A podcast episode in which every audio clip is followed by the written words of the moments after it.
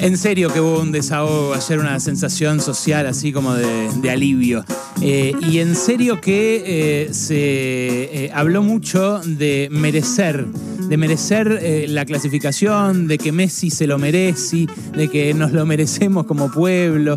A mí me dejó pensando desde el martes, que lo entrevisté a Luciano Lutero, el psicoanalista en Brotes Verdes, me dejó pensando en esto de merecer. Y me dejó pensando si no es una forma de, de presión también eso. Escuchá lo que decía los que se encontraron con, con ese mundial maradoniano, ¿no? que fue el, del 86, hay algo de, de, sentir que después de ese mundial todos los demás mundiales nos, nos los robaron, ¿no? digamos, así, la significación personal que se tiene es y después, ¿no? digamos, ganamos el que, el que correspondía ganar y después solamente nos robaron mundiales. Qué interesante. Entonces, ¿no? digamos, el sentido de la reivindicación es como muy, es muy fuerte, porque, ¿no? digamos, de hecho, analizando campañas publicitarias, ¿no? escuchando lo que se dice en la redes sociales respecto del Mundial y ahora vamos a ganar casi como lo que nos corresponde.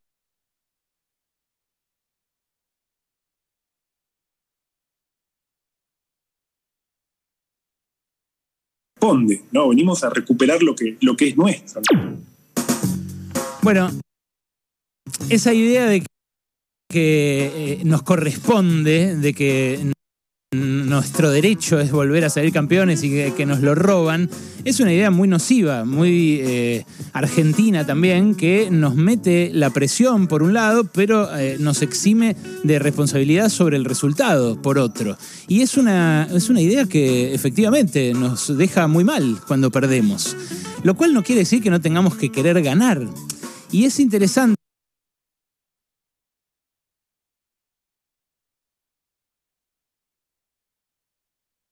porque además remite a, la economía de una manera muy clara. ¿Quién merece qué? ¿Qué, se merecen los más? ¿Qué se merecen los menos? Eh, ¿Quién merece lo que tiene? ¿Quién no? Eh, es algo que navega por un lado lo psicológico, porque claramente está muy cruzado por una guerra psicológica este mundo eh, lo dijo Dibu cuando habló de su psicólogo, eh, se lo vio a Pablo Aymar llorando, aliviado eh, después del gol a México, ahí a mediados de este grupo. El propio Scaloni todo el tiempo admite que hay una cuestión ahí, pero en la economía el, el merecer tomó la forma en estos últimos años de la discusión por la meritocracia. Eh, y de meritocracia eh, hablaron sobre todo eh, quienes no hicieron mucho mérito para tener lo que tienen. Eh, quienes creen que lo merecen eh, por solamente haber nacido donde nacieron. Es loco porque, fíjate, se apropiaron de la palabra meritocracia eh, los que menos mérito hicieron para vivir como viven, los herederos, que, claro, ya naciendo en cuna de oro, se garantizaron un montón de privilegios en la sociedad. y es loco porque es lo mismo que pasó con los libertarianos, ¿no? que se apropiaron de la idea de libertad eh, cuando, eh, bueno, en realidad eh, no propugnan una política de libertad. Propugnan, por ejemplo, una política restrictiva del derecho al aborto y se dicen defensores de la libertad cuando esa libertad es una libertad que desde los años 70 en muchos países está garantizada.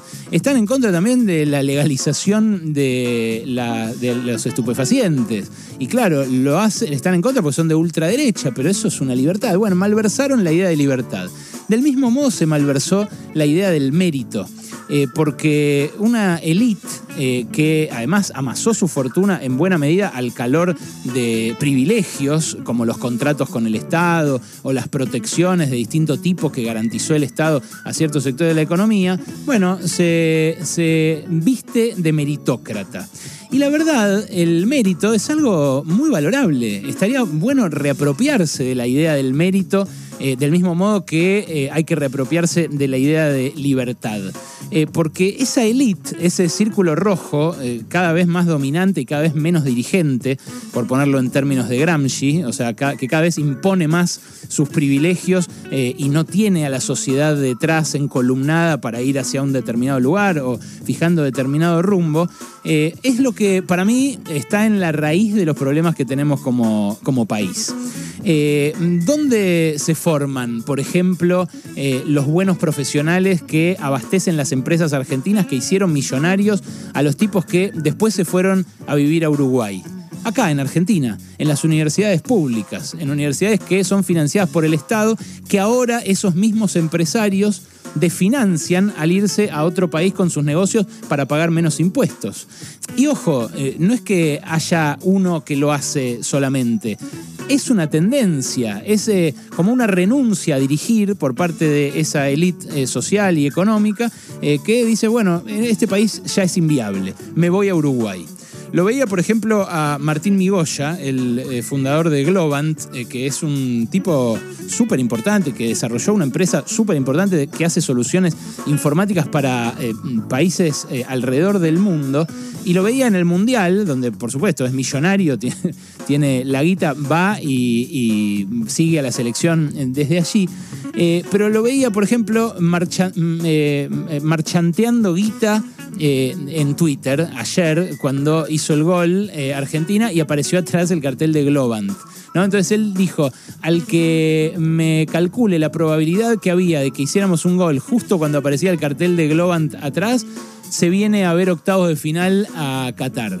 Y hay un montón de gente ahí abajo eh, haciendo el cálculo y mostrando cómo sacó la cuenta de esa probabilidad, que claro, se quiere ir a Qatar, obviamente. Y el tipo eh, lo, manda así en Twitter como quien agita un billete y le, o como quien le tiraba una moneda a los clavadistas mexicanos para que se tiren a ver quién era más valiente y rescata y se queda con el, con el mexicano de oro.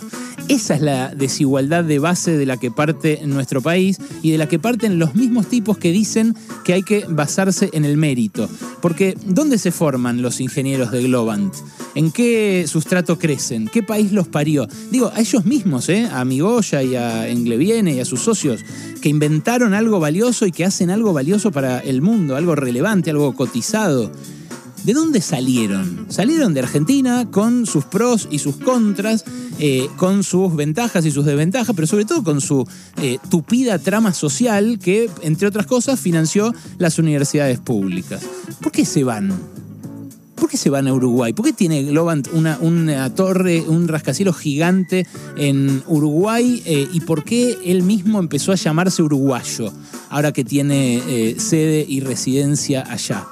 Bueno, eh, no sé, ayer lo hablaba con un empresario de altísimo nivel, con el tipo que conduce una de las 20 empresas más grandes del país, eh, y me decía, si hubiera una estrategia de crecimiento de acá a 20 años, o de acá a 5 por lo menos, eh, la verdad que no sería un tema para mí las reglas de cómo se despide, o cuánta indemnización se paga, eh, y ese tipo de cosas. Bueno, la verdad es que hay una élite que está, parece, preocupada solamente por cómo hacer para echar gente sin pagar indemnización. Y hay una dirigencia política que le habla solamente en esos términos. No sé, quizás fue siempre así y ahora lo vemos más. Eh, porque están las redes sociales. Pero la verdad es que eh, no hay por qué pensar que el mérito está solamente en el sálvese quien pueda. No hay por qué pensar en que la única igualdad que vale es la igualdad de oportunidades, esa, esa especie de punto de partida, de línea de salida eh, a partir de la cual cada uno se tiene que buscar la vida. Porque hay una igualdad que también tenemos que perseguir, que es la igualdad de resultados, que no soslaya el mérito.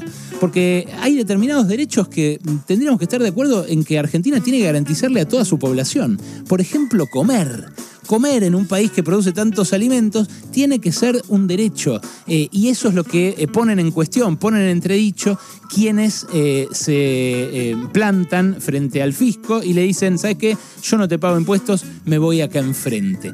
El mérito es algo muy importante y merecer es algo que no tiene por qué estar vinculado a ese sálvese quien pueda. Yo la veo, por ejemplo, a Ángela, Ángela Lerena, haciendo lo que está haciendo, rompiendo comentando eh, a la selección, haciendo programas durante todo el día. Ayer lo veía a Coco Silly a las 3 de la mañana de ellos de allá en Qatar, recibiéndola y diciéndola, qué groso, ¿cómo estás laburando? Bueno, yo la vi preparar eso. Yo la vi estudiando meses para este mundial. Y se merece que le vaya bien, porque se preparó para este mundial estudiando como loca Bueno, se merece también Messi, por el esfuerzo que le puso, avanzar en la Copa y que le vaya bien. Se merece Scaloni por el grupo que armó eh, clasificar octavos, cosa que finalmente hizo. Ahora, ¿no nos merecemos todos eh, algo de lo que nos niegan cotidianamente? ¿O se merecen solamente esos que lo tienen todo y que se lo llevan a Uruguay? Me parece que la idea de merecer se puede ver desde la negativa eh, como una obligación, eh, como un condicionante, como eso que nos puso tan mal cuando perdimos el primer partido, o se puede ver también como el esfuerzo que fructifica y que nos lleva a un lugar, pero que en caso de que no se concrete, de que no nos lleve a ese lugar, puede estar complementado por la solidaridad. Merecer, eh, nos merecemos todos algo y algunos a veces nos lo quieren quitar. Pasaron cosas, cosas. Hasta las 16 con Alejandro Berkovich.